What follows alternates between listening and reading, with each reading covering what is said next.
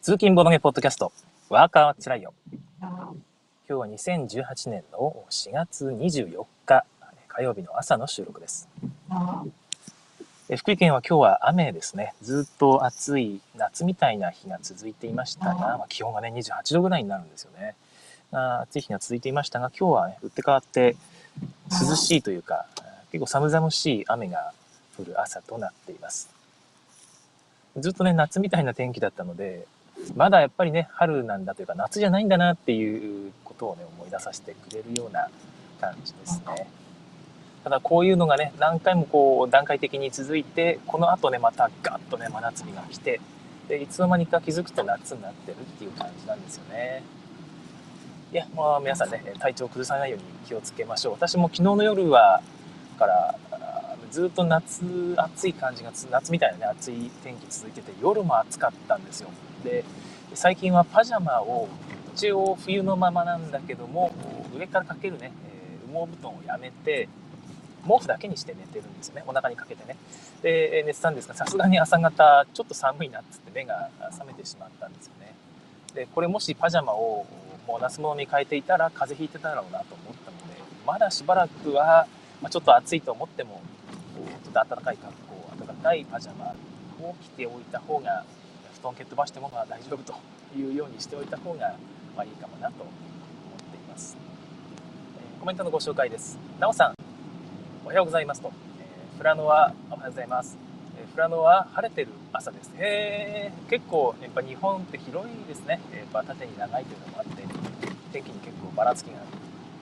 最高気温は15度なので過ごしやすい日が続いています。いいですね。この時期の北海道は過ごしやすいようなイメージがどうしてもありますけども。まあ聞いたらね、でも実際は冬がやっぱりいいんだってお話で、一回行ってみたいですよね。ひろしあんさん、おはようございます。今日は休みなので自宅でゆっくり聞いております。いいですね。羨ましい。めちゃくちゃ羨ましい。えー、まあ、これから仕事とはいえですね、仕事とはいえというか仕事なので すごい、やっぱりね、朝は憂鬱なんですが、今からね、自宅で休みと聞くとさらに羨ましいですね。砂川さん、おはようございます。ということで、おはようございます。はい、え昨日の方の話のですね、えー、人生ゲームの話をね、軽くしたんですけども、なんかね、あれを聞いて、お子さんと一緒に聞いてくださった方がいて、そのお子さんが、えー、その小学校3年生の娘さんらしいんですが、人生ゲーム面白いのにね、と言ってたという話を聞いてですね、いや、もう、ね、恥ずかしくなりましたよね。本当に申し訳ない。お子さんが、うちの子供も小学校4年生の娘がいるんですが、えー、うちの子も人生ゲーム大好きなんですよ。でまあ、人生ゲーム子供の前でこんなクソゲーやってるもんじゃないよとかそんなことはね私も言うつもりは全然なくて、まあ、子供と一緒にやるとやっぱ楽しいし良いゲームだなと思っているんでまあ後でちょっとねそのなんでなんで自分が人生ゲーム苦手なのかっていうことをちょっとお話ししようかなと思うんですけどもやっぱり人生ゲームはすごい面白いんですよ。ね、だからもしまたねこれを聞いているお子さんがいたら人生ゲームはね、めちゃくちゃ面白いよ。ということで、えー、おんちゃんにとってはね、そのボードゲームの中でも人生ゲームはラスボスみたいなもんなんだよね。で、その、ずっと昔から一番にいるのが人生ゲーム。みんなが大好き、みんなが楽しいって思う人生ゲームなんだけど、他にもいっぱい面白いって言われてるボードゲームがあって、まあ、それはあんまりね、知られてないんだよね。で、やっぱりずっと隅っこの方でいじけちゃってるボードゲームもいっぱいいるからその子たちをやっぱりもうちょっとみんながね知ってもらえるような場所に連れてきてほらこんなゲームいっぱいあるでしょって言ってあげたいんだよねでそれもあって人生ゲームばっかりがねみんなからチヤホヤされてるっていうこの状況を少し変えたいなという気持ちなんですよ、まあ、それが人生ゲームじゃなくてもっとねいろんなゲームやってほしいっていう、まあ、理由だったりします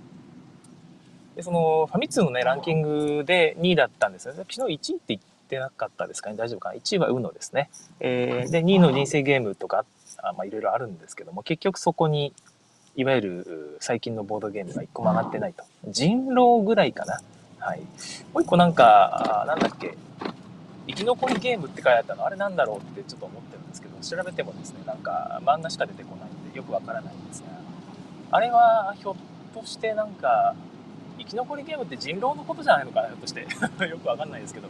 まあそのえっ、ー、とあれかな、えー、最近のゲームが一個も上がってない理由ってひょっとして選択式だったんじゃないかっていう、まあ、可能性が高いような気がしてますよね。でちょっと調べたんですけどつい最近、えー、タカラトミーが人生ゲーム50周年ということで、えー、イベント開いたらしいんですよね。でそこに2の記者も呼ばれててでファミ通のウェブサイトに記事が上がってましたよね。でそれも含めて結構タカラトミーからの依頼というか、まあ、そういう流れでえこのアンケートが実施されたということなのかもしれないなと思いました。もしあそこにねドミニオンかもしくは、まあ、そまあ、ドミニオンかな。ドミニオンっていうのが選択肢に入っていたら少なくとも20位以内に入っていたんじゃないかなとね、まあ、思いたいというか、まあ、希望的観測ですけども、まあ、そういうふうに思う。んでこともありますね。ちょっとまだ分かんないですね。あのランキングがまあ全てというかあれを全あれでなんかね全てを語れるわけじゃないんだろうなとは思いました。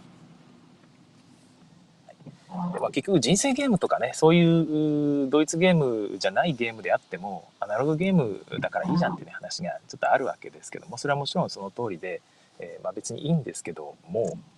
はい。えーと、結局自分があ、まあ、アナログゲームにもう一回ハマったというかちっちゃい頃は遊んでましたけども大人になってからもう一回 あのアナログゲームっていうかボードゲームをね、えー、することになるとは夢にも思ってないわけですよ。それがこんなにハマることになったきっかけっていうのは、まあ、やっぱり人生ゲームじゃないんですよね。もちろん UNO でもない。じゃあ何だったかっていうとその仕事上でつながりのある方に、まあ、勧められたというか世間話をしている時に前も話しましたけどね、えー、世間話をしている時に「あ、趣味何ですか?」って言って「ボードゲームです」と言うんで、まあ、正直その興味半分興味なし半分というか世間話のまあ、流れでですね「へえボードゲームってどんなゲームやってるんですか?」って聞きながら頭の中には人生ゲームしかないわけですよだからまあ正直興味もあんまないんですよねで「へえどんなゲームなんですか?」って聞いたら「今あのロッカーにいくつか入ってます」って言うんで「あそうなんですか？見せてくださいよ」って言って見せてもらった時にパカッとねロッカーを開けたら上から順番に、えー、人生ゲームドリームチャンス人生ゲーム、えー、億万長者とかですねえ人生ゲーム激辛人生ゲームご当地版大阪みたいなですね。人生ゲームが、ね、上から順番にいっぱい並んでたとしたらへえ人生ゲームってこんな最近いろんな種類あるんですね。かっこまあなんか聞いたことはあるけど興味はないけどみたいなそんな感じの反応で今やってみますか？ってもし言われてもあいやまた今度お願いしますって 言ってたと思うんですよ、ね、そのままボードゲームって言葉はスーッとね、えー、興味から消えていってでまたね別の話にこう流れていくっていうパターンだったと思うんですよね。でもそこで出てきたのが、えー、カルカソンヌだったんですよね。で実は本当はアルゴが出てきた最初はアルゴが出てきたんですけどもアルゴはちょっと微妙に実は合わなかったその時は合わなかったんですがその後カルカソンヌやってすげえなって思ったんですよね。まあ、聞いたことがないルール。でこれまでボードゲームってサイコロを振って進むっていうのがボードゲームもしくはルーレット回して進むっていうのがボードゲームだと思ってましたから、まあ、子供でもできるようなものっていうか大人がやるもんじゃないっていう印象ですよね。大人がやるんならちょっと童心に帰って遊ぶと。そういうことが求められるものがボードゲームだと思ってましたからすごく衝撃的だったんですよね。で思わず言った言葉がこれこれ子供には難しくないですか？大人向けじゃないですか？って言ったんですよね。その時の自分の言葉がまあ一般人のボードゲームへの偏見というかそういうのを全て表してるなと思っていますけども。そういう偏見がやっぱりどうしてもあるしやっぱり人生ゲームが今更このアナログゲーム界を引っ張っていけると私にはちょっと到底思えないわけです。下地にはなってると思いますね。やっぱり子供の頃に遊んだっていう楽しい思い出っていうのが下地にはなってるので、まあ、全然人生ゲームが悪いわけじゃないんですがじゃあ大人の世界にもボードゲームですね、まあ、十分大きくなった人たちにもボードゲームを遊んでもらうためのその下地にそこの部分の力にはちょっとなりにくい気が私はしているんですよ。まあ、今でも人生ゲーム楽しんでる大人はたくさんいてそれはそれで全然いいんですが、まあ、そうじゃない楽しみ方がボードゲームにはいっぱいあって、まあ、そういうところでもね、えー、いっぱい遊んでもらうためには人生ゲームじゃない最近のドイツゲームなりね海外のゲームなり、国内でもいっぱい出てますから、まあ、そういうゲームをどんどんどんどんね知ってほしいって思っているわけです。でそこに来てのあのランキングだったので、まあ、正直ファミ通のね読者ってまあ、ゲーマーな方が、ね、ゲーム好きな人が多いですからアナログゲーム最近人気だよってことを聞きかじったことはあるはずなんですよ。でそういう人たちが今遊びたいボードゲーム一覧って言って見たらまあね「うの人生ゲーム将棋オセロ」ってかって書いてあったらうーんって思うと思うんですよねぶっちゃけ興味湧かない気が僕はしていますうんまあたまには押し入れから引っ張り出してみるかとかですねなんか人生ゲームでも買いに行くかとかですね、えー、それぐらいかなっていう気が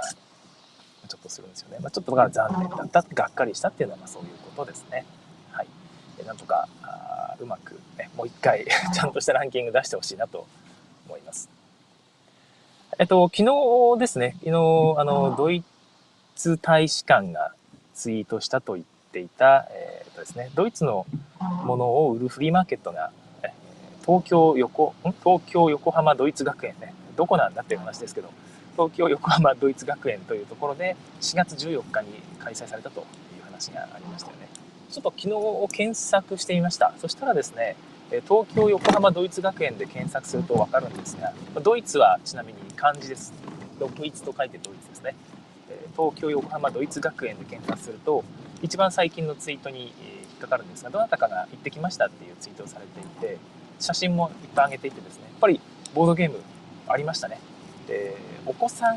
向けのボードゲームが多かったみたいですあそこっておそらくそのドイツ圏のお子さんが結構集まるイベントがあるんじゃないですかね、まあ、そこで遊ばれていただろ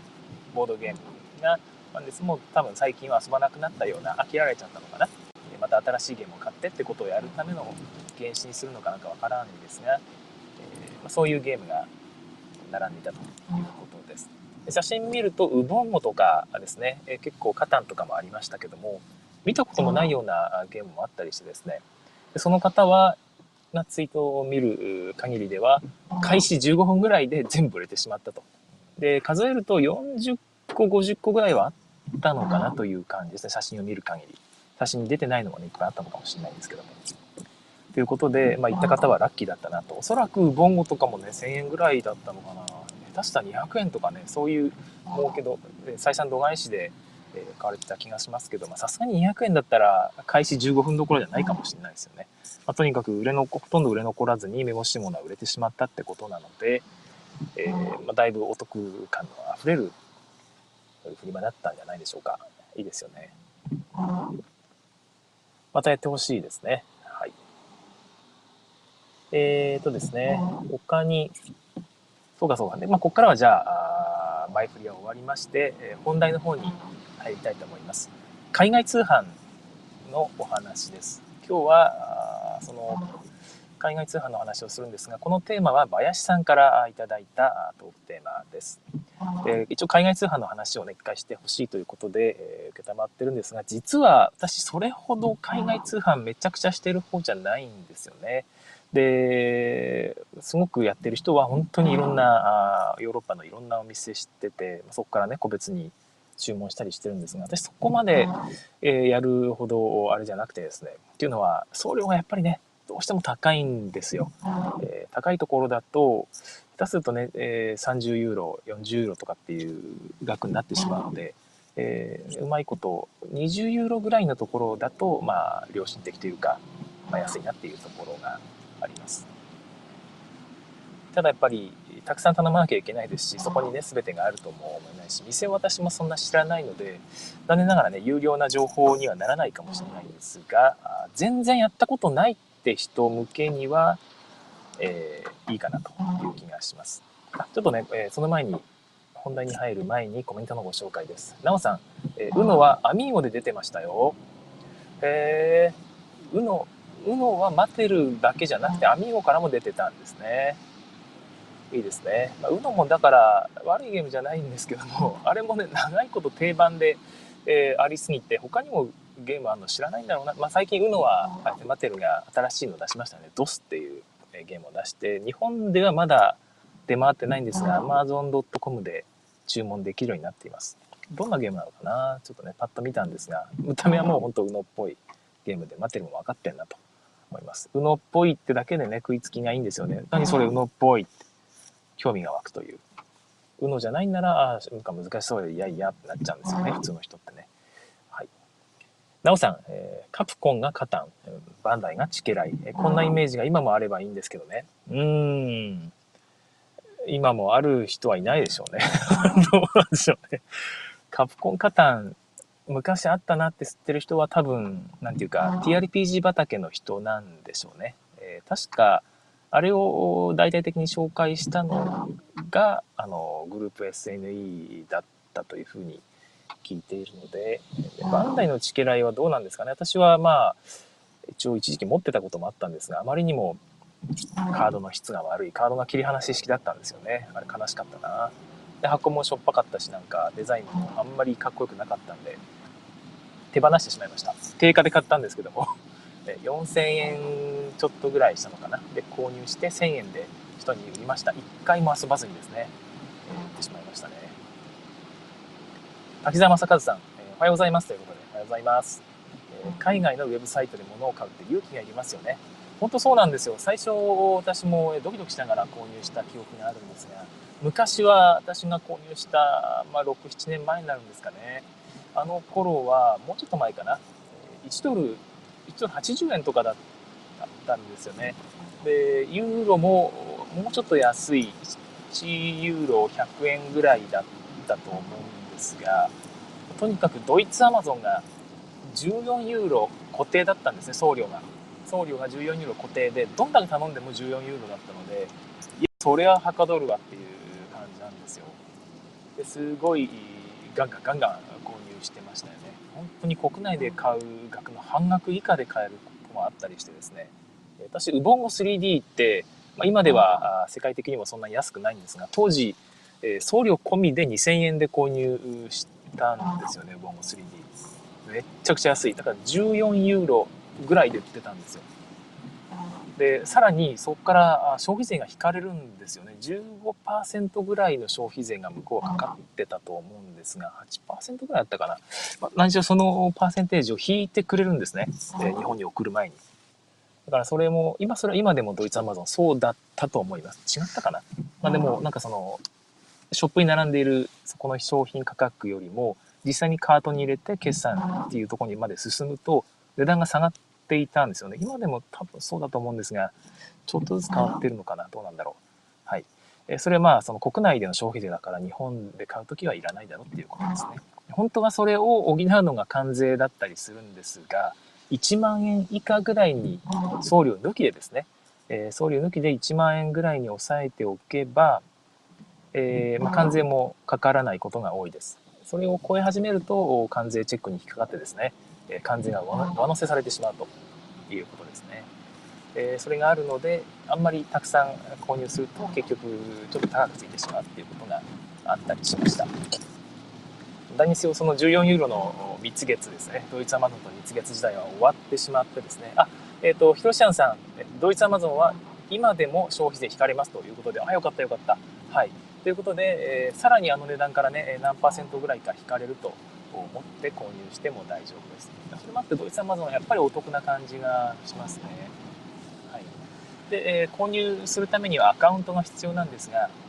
あそうそう。で海外通販狙ってる人はまずドイツアマゾンか、え、アメリカアマゾン。でも英語に多少自信があるんであれば自信というかドイツはちょっとという人はまずアマアメリカのねアマゾン .com から入ってみるといいと思うんですが、えー、アマゾンって基本的に欧米はアカウントが統一なんですね。でも日本はアカウントが別になっていたはずで昔今でもそうだと思うんですが、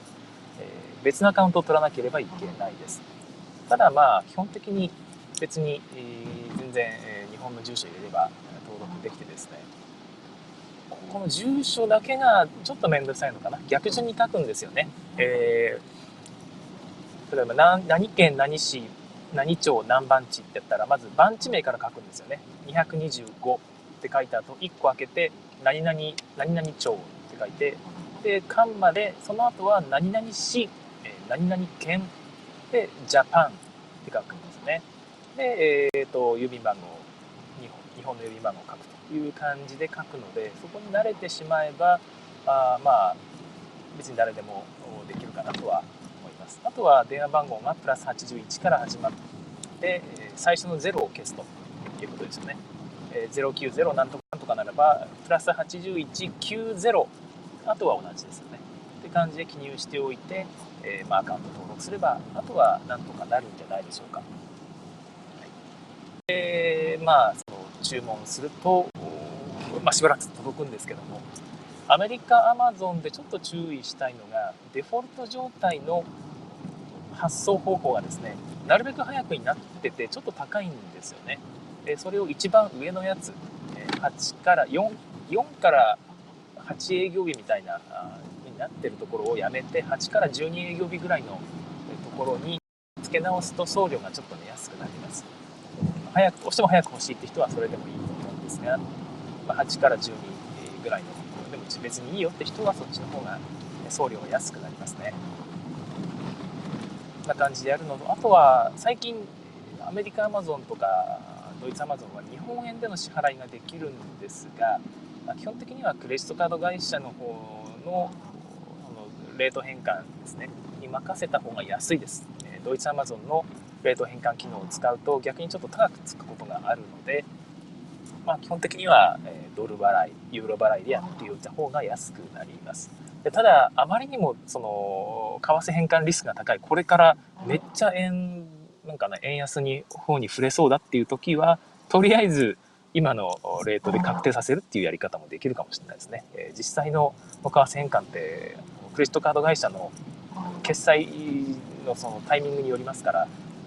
自分が購入した時のドルレート5だったのに、え購入して決算する時には一気に跳ね上がってたみたいなね変なことがあるとちょっと怖いと思うのでもうとにかくリスクは回避で確定させたいと思うんであれば、まあ、それでやってもいいかもしれません。はい、結構梱包がねぐちゃぐちゃっていう話もあったりするんですがアメリカアマゾンとかドイツアマゾン最近は問題ないです。昔はボッコボコの箱で届いたことあったんですけども最近は割としっかりした箱に入ってる気がする。でもドイツアマゾンの方はそんなこともないかな。アメリカアマゾンは割としっかりしています。ドイツアマゾンはこんな梱包でよく届いたなという。意外とちゃんと中身はしっかりしてるんですが、はい、ということです。でアメリカアマゾンとかドイツアマゾンのですねアマゾン系を使う私が理由まあ、基本的にここがねすごくいいと思ってしまう理由の一つはですね返品交換、え、もしくはなんかクレーム対応がすごくしっかりしてるんですよ。えー、だからもし届いた時に、まあ、箱が本当に潰れていたとかですねもしくは欠品していたって時にですねなんかその普通の海外通販だともう一回送ってくれとかっていうやり取りがすごい面倒くさいし、まあ、場合によってやってくんないようなところもあったりするんですがまあ、Amazon のサービスだと100%やってくれます。基本的には。今、私がこれまで対応したいろんなクレームがあったんですが、やっぱり箱潰れ、中身がない、なんか中身がないっていうか、欠品しているっていうようなものが全て、えー、アメリカ Amazon の場合は返金です。必ずお金を返金してくれます。それでやってくれということで返金ですね。で、ドイツ Amazon の場合は、最近そんなにないんで分かんないんですが昔はもう1個送ってくれましたね基本的にはもう1個送るよって言って新しいのを送ってくるんですよでもしくは最近は返金がちょっと多い気がするんですがそれでももう1個送るよっていう方が多くてですね。非常に嬉しいですよねもう1個送ってくるって。で今手持ちのこれどうすればいいですかって聞いたら近所の図書館にでも寄付してくださいって書いていや欠品なんだけどって思いながら聞いてるんですから、まあ、箱潰れぐらいだったら、ね、寄付してもいいですよね。良い気がします、まあ、なんだかんだで、ね、寄付するタイミングもなくて家にあったりするんですけどもまあなんか部品取り用に残しておいてもいいかもしれないですよね。そんな感じで、やっぱり Amazon 系はねあの信頼感があって失敗してもそのリスクがないので素晴らしく良いです。でどっからクレーム投げるのかっていうのがちょっと分かりづらいんですがのヘルプの一番下のところですねからお問い合わせっていう深いところで潜っていくとそこからあの選択式でなんかあ投げるようなタイミングのところがあります。でまあ、もし言語力に自信があるんならですね、え、チャットサービスもやってますのでそこで、え、その購入番号を控えておいて、でこれですこれですって言って、え、欠品していたとかね箱が潰れていたって写真を送るんですよ。そこに写真も用意しておく。そこまでするとどっかウェブかどっかに上げておいてその URL を貼るような感じですね。するともう何の問題もなくすぐにじゃあ代わりのものを送りますっていう形に、えしてくれています今のところは。結構10回ぐらいそういうことをやってるんですが全て問題なく対応してくれています。でそれが、まあ、Amazon をおすすめする理由ですけどもそれ以外ですねいろんなショップを使って購入することができたりします。でで中にはですね欧米から購入する時に日本に住んでるので消費税値引きしてくれっていうとしてくれる場所があったりします、まあ、そこは本当に英語力の問題なのでうまくやってほしいんですが、まあ、やってくれないとこはやってくれないと思いますが、まあ、それも気をつけたいですよね。でもその辺はね私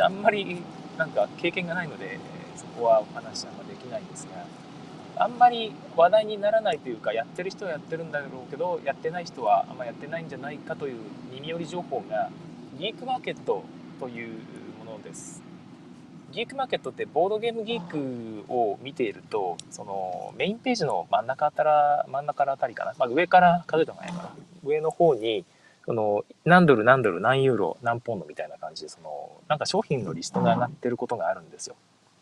で右の左の方がそのなんか商品のリスト。右の方は eBay とか Amazon の価格リストが上がってたりするんですよね。でその eBay とか Amazon の方をクリックするともちろん eBay なり Amazon なり飛ぶんですね。Amazon.com の方ですね。に飛んだりするんですが左側のなんかマーケットプレイスとかって書いてあるところがあってそこをクリックすると個人の人がもしくはショップさんがそこに商品を出品していることがあります。で、ここで購入するのが、実は非常にお得だったりするんですよね。で送料も実はね、激安のところがあったりして、私、ドイツから小箱のゲームを結構買ったりするんですけども、送料がなんと、え4ユーロとかですね、6ユーロぐらいで、まあよく、6ユーロぐらいのことが多いかな。で、送ってくれるんですよね。これって日本で買うのとそんな変わんねえじゃんっていうことになってですね、えー、非常にありがたいしで結構レアものを1品単位で送ってくれるので楽ちんなんですよね。で購入方法なんですが基本的に通販のサイトと一緒でショッピングカートに入れると。で一応出品者別に決算した方がいいというか多分できないのかな。複数の複数の出品者の商品をカートに入れるっていうのはできないのかな。やったことがないですけどもえー、1人の出品者からこれとこれとこれっていうふうに選んで、まあ、大体はなんかね気になるボードゲームをボードゲームギークで見てあなんかこれ安いっていうのがあったらそれをね見てショッピングカートに入れた後に同じ出品者の他の商品なんかねえかな一緒に送ってもらったら送料安くなるはずだからって言って、えー、目星物を見てですね、えー、あこれもあるわこれもあるわって結構出してるのでそれをショッピングカートに入れてで、えー、あとは送料のところがねゼロになっているんですが、まあ、一旦それで送ります。でその後に自分の住所をま入力しとかなきゃいけないんですがそうすると向こうの人が見てですね送料はいくらいくらになるよっていう情報を更新してくるんですよ。で、えーとね、保険をかけますかかけないですかっていうのも聞いてくるのであいります。いらないですっていうのがその場で答えてですね。でお支払いは PayPal もしくは、えー、なんだっけな。PayPal イパルがメインかな？もう一個なんかあった気がしたけど。あクレジ普通にクレジットカードだったかな。なんか、まあ、決済サービスもあるのでそれを使ってやってください。ペイパルが一番楽かなとは思いますがペイパルもねちょっとアカウント登録めんどくさいのでそこがどうかなと思いますね。でそれで購入すると、まあ、割と早いタイミングで届くし、えー、結構いい感じなんですよね。で一つ気をつけたいのが向こうの人の Like New まあまあまあ、ニューですね。ニューは、あ、ニューじゃないわ。ユーズドか。ユーズドになっていた場合は、だいぶくたびれてますので、気をつけてください。だいぶくたびれてることが多いです。で、like new であっても、本当に新品同然かっていうとそうじゃないことがあったりして、なんとなく、なんとなく新品っぽいなっていうのでも like new で、えー、設定されてることがあるので、まあ、その辺は、あなんかあまり期待しすぎないように、えした方がいいかもしれません。意外と安いのが上がっていたりするのでパッとね、え見てください。私も実はえパワーシップスをずっとね購入タイミングを見計らっていたんですがやっぱりどうしても1人で買うと8000円ぐらいいってしまうというものがですね先日見たら、えー、なんだかなえっ、ー、とですね8 60カナダドルだったかな、まあ、結構安いカナダドルって1カナダドル80円ぐらいだったかな、まあ、それぐらいで結構安いんですよね。で送料込みでも多分6000円いかないはずというものを見つけまして、えー、早速ポチっていますがまだ送料の連絡がありません、ここから先どうなるんでしょう。そんな感じで、えー、ギークマーケットもかなりおすすめな方法です。皆様そこをね、えー、意味が分かってくるとボードゲームギークを見る目がですねまたちょっと変わってくる。あこれはちょっとチェックしなきゃってことで、えちょくちょくチェックするようになるかもしれません。狙ってる古いボドゲなんかはね特にいいと思いますよね、えー、海外通販のいいところは日本ではなかなか手に入らないボードゲームを購入できるっていうところにあると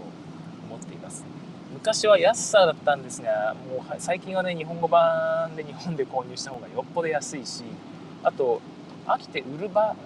場面ですよね。え飽きて売ろうとした時に日本語訳がないと本当に全然売れなくてですね、まあ、結局日本語訳付き買った方が実は安い。っていうその総合的に見ると安かったみたいな売る時に結構高く売れるのでみたいなことになったりもするんですよねあとやっぱり自分で和訳しなきゃいけないのでちょっと面倒くさいっていうのもありますしそれも含めると日本で買えるボードゲームをあえて海外で買うっていうのはもう最近はあんまり意味がないのかなという気がしています。ということで海外通販ねいろいろ面白い機会となると思いますので是非興味ある方は手を出してみてださい最初やっぱりアメリカアマゾンがおすすめでちなみにドイツアマゾンはですね、え、最近表記に対応しました、えー、ただ最初のログインのところがですね、え、難しいんですね。どこで切り替えるのっていうのはすごく難しくてですね。え自分のアカウントの方から入っていってドイツ語で表示されてるやつをこう 探っていくと、え表記を英語に変えるというのがあるのでそれをまあ使ってみてください。もしくは Google 翻訳でドイツ Amazon 自体をですね英語に翻訳するってやっとくとほとんど問題なく勝手に Google 翻訳が変換してくれるようになります。どっちでもいいですね。ただ最初は Google 翻訳をオンにしてたのかなかな、はい、ドイツ Amazon もかなりおすすめです。昔は日本にねシッピングしてくれないと doesn't shipping to Japan って表記になってるものが結構あってしかも購入する場所から見えなかったんですよね。で最近はあの購入する場所に書いてあったりするので、えー、なんだかな、えー、なんかね Don't deliver みたいな感じで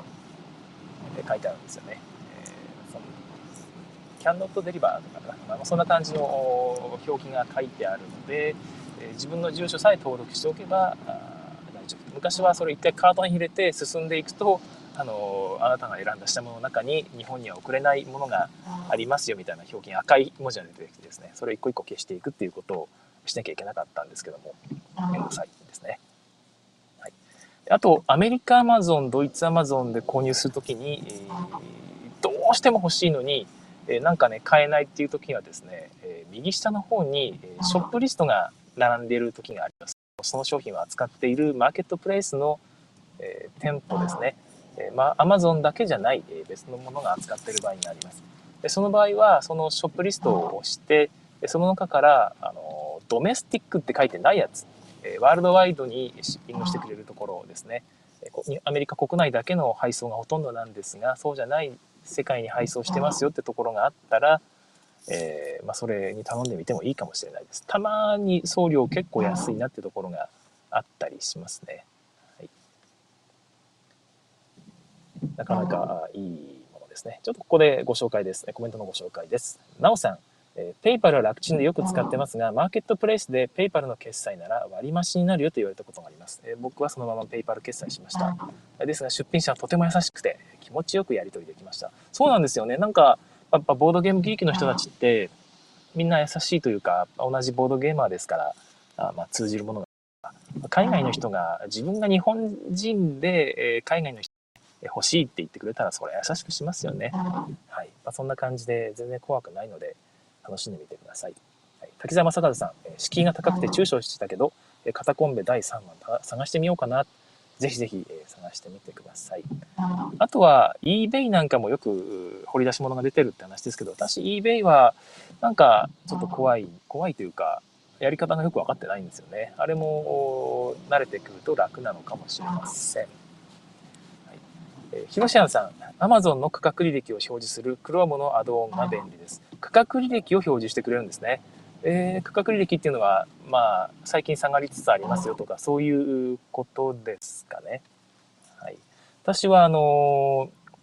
ー、ですね、アリババ系のサイトが作っているですね、えっと、ダズシップ2っていう、その、あれがあるんですよ。クロームの拡張があるんですけど、なんかね、裏で何してるか正直わかんないので、アリババとかね、ちょっと中国系のあれなので、ちょっと怖いんですけども、それを入れると、そのアメリカアマゾンのサイトで表示した時に、それが日本に自分の住んでる場所ですよね。ちゃんとシッピングしてくれるのか、で、また送料がね、いくらぐらいなのかっていうのを、なんとリスト表示してくれるという、一体何をしてるんだろう、裏でっていう、あのとんでもない数のね、HTML のクローリングしてるんだろうなとその Chrome 拡張を使っているので、え Amazon のトップページでそのボタンをピッと押すと、ざっとね、一覧が出るということになっていますが、最近はもう Amazon が、Amazon 自体が使うことが多いし、逆にちょっと Amazon 以外のサイ購入者から買うのがめんどくさくて、ほとんど送料高いんですよ。まあ、頑張って探せばたまにあるんですけど、なのでもう Amazon 扱い以外は購入してないかな。はい。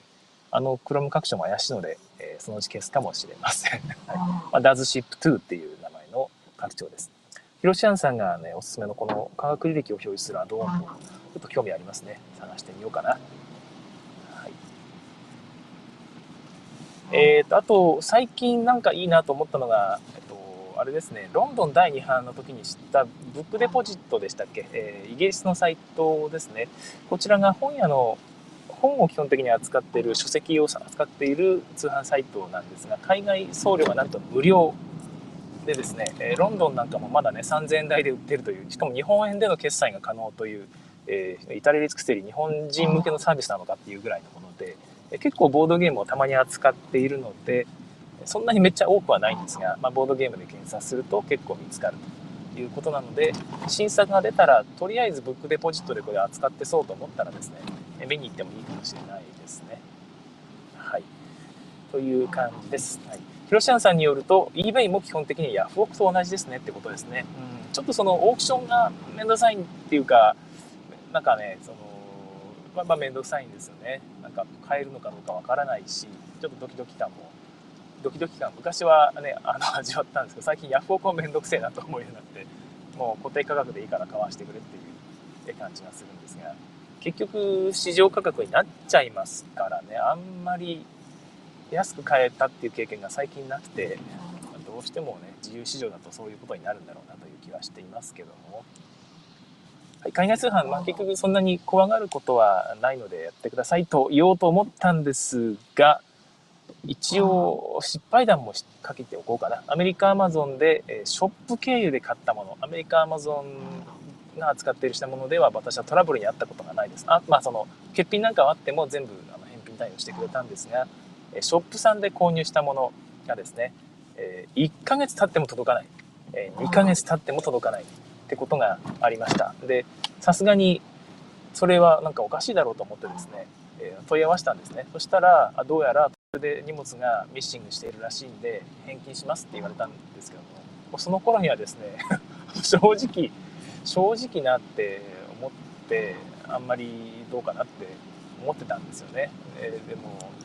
今頃もう一回送ってもらってもなと思ってじゃあ返金お願いしますってリファンドって言うんですけどリファンドお願いしますって返金をしてもらったんですよね。で返金がお金じゃなくて、えー、ギフト券で返ってくるんですね。でギフト券で返ってくる時は当然ドルなので、えー、実はその時購入した時は円高だったんですがその後円安に触れてあの なんかえー、帰ってきたドルは一緒でも、これ、これはえっていうような、ちょっと損した感じがしたんですが、なんとですね、その後、えー、1ヶ月、2ヶ月ちょっと経ってですね、商品が届きました。もうめんどくさかったんでね、それはもうそのままにしたんですけども、なんか、あえーって思いましたね。えー、ただで購入、ただっていうか、したけどただだったという、えー、いう感じの妙なことがあったりしましたが、まあ、それぐらい、まあ、Amazon は信頼できるってことでご思います。はい。まあ、結局届かないっていうのも1個ありましたね。でもそういえば。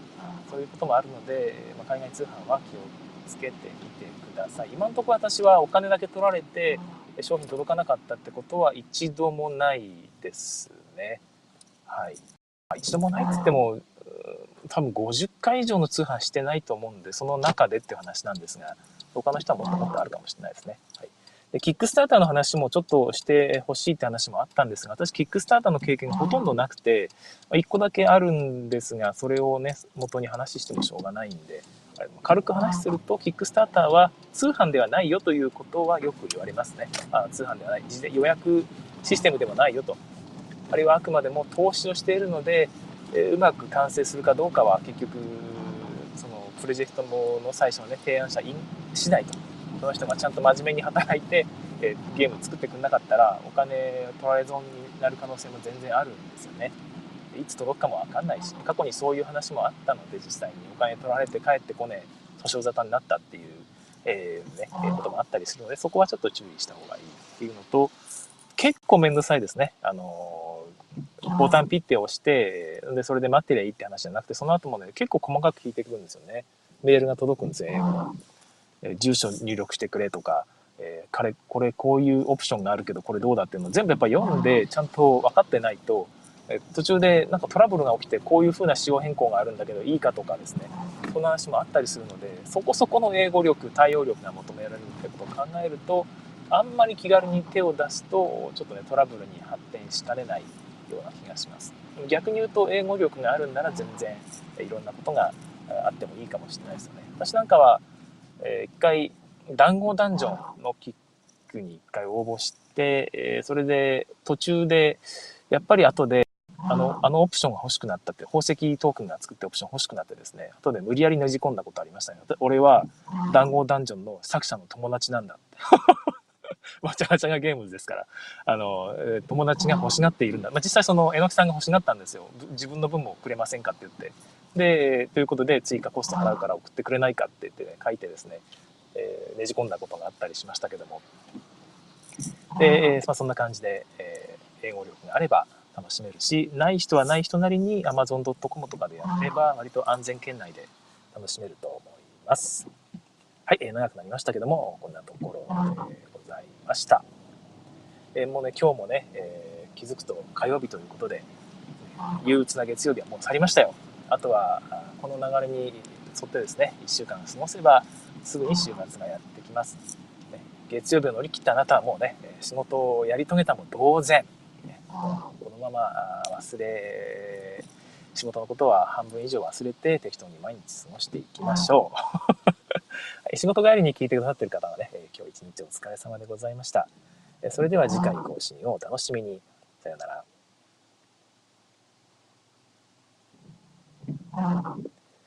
はい、ここからはおまけの時間となります。オンライン向けのディレイですね。少し遅延が生じているそうなので、そちらを吸収する目的で、先ほどの、ね、さよならまでは聞いてもらうために、少しバッファを用意しています。えーと、読み忘れたコメントが1個ありました。ヒロシアンさん、ドスは UNO の余分な贅肉をそぎ落とした感じでした。ゲーマーには好ましいですが、パーティーゲームとしては微妙かも。うーん。どういう意図でそのゲームを出したのかがちょっと気になりますよね。だから、マテルとしては、UNO、UNO は面白いけども、なんか時代に合わないようになってきている可能性があると少し危惧したんだと思うんですよ。だから、うのっぽいけど、ちょっと違うという新しいゲームを出してシームレスにこう移行していけば嬉しいなということだと思うんです。てか他者にそれをやられる前にやれっていうことだと思うんですよね。で、それを思ってやったと思うんですよね。だけど結局パーティー向けじゃないとその判断されてしまうっていうのはどういうことなんだろうな。ただゲーマーが見ると、これ、そのゲーマー向けって、えー、思ってしまうゲームであってもですね、実は初心者がやっても、あの、全然、これ楽しいってなることがあったりするんですよね。意外と。だから、まあ、一回それやってみたいですね。私も入手してみようかな。まあ、日本ですぐにね、手に入ると思うんで、無理にアメリカアマゾンで買ってまでとは思わないんですね。はい、えー、今日ね、通販の話をずっとしていったんですが、私ね、えー、通販って言葉イントネーションですね、えー、昔から気になってるんですよね。福井弁だとですね、通販って言うんですよね。まあ、イントネーションがないですから、福井弁って。無アイントネーションとか無アクセント地域と言われてる特殊なあの方言の地域でですね、えー、の言葉にイントネーションがない文脈にだけイントネーションがあるという方言なので、えー、全部ねイントネーションがないんですよだから、えー、通販ではな通販って言うんですよね、え通販使ってんのとかいう感じで通販っていうのがね昔からずっと、まあ、子供の頃から通販って言葉を使ってたので東京に方に東京の方ね首都圏の方に就職して通販ってみんなが言うんですよね。えー、あ、通販使ってんの？通販って結構便利とかですね、普通に言われて、おい、なんだ？通販ってって、通販じゃないのかってね、マジびっくりしたんですよね。で、なんで通販になるのかなと思って、あの、通信販売の略じゃないですか。通信販売の略じゃないじゃないですか。通信販売って言うなら通販も別にあの納得なんですが、通信販売の略なら通販なんじゃないですかね。どうなんだろう。それをわざわざそ通販ってその最初の言葉を上げるっていうのは、まあ、多分その言葉をはっきり際立たせるための何て言うかデザイン的に言うと文字にエンボスをかけるとか縁取りをするとかですね。で文字を際立たせる。そのと同じような効果を持たせるための東京弁的な知恵なんだろうなと思いますけども。やっぱり違和感があるんですね。通販。同じようなことが結構あって何があったかな、まあ、まあ、今日の今日の話で言うとファミ通とかもそうですよね。私ファミ通ってずっと呼んでたんで福井弁だとファミ通ファミ通ね。ファミ通ですよね。ファミ通ファミ通なんだった。あれはファミ通とは言わないですね。よくわからないですよね。だからまあ最初に略した人がどういうね言葉を定義したのかによるのかもしれないですがまあ、福井弁でずっと過ごしていた人間から言うと結構衝撃の省略形でございます。ということで、えー、今日はここまでにしたいと思います。さようなら。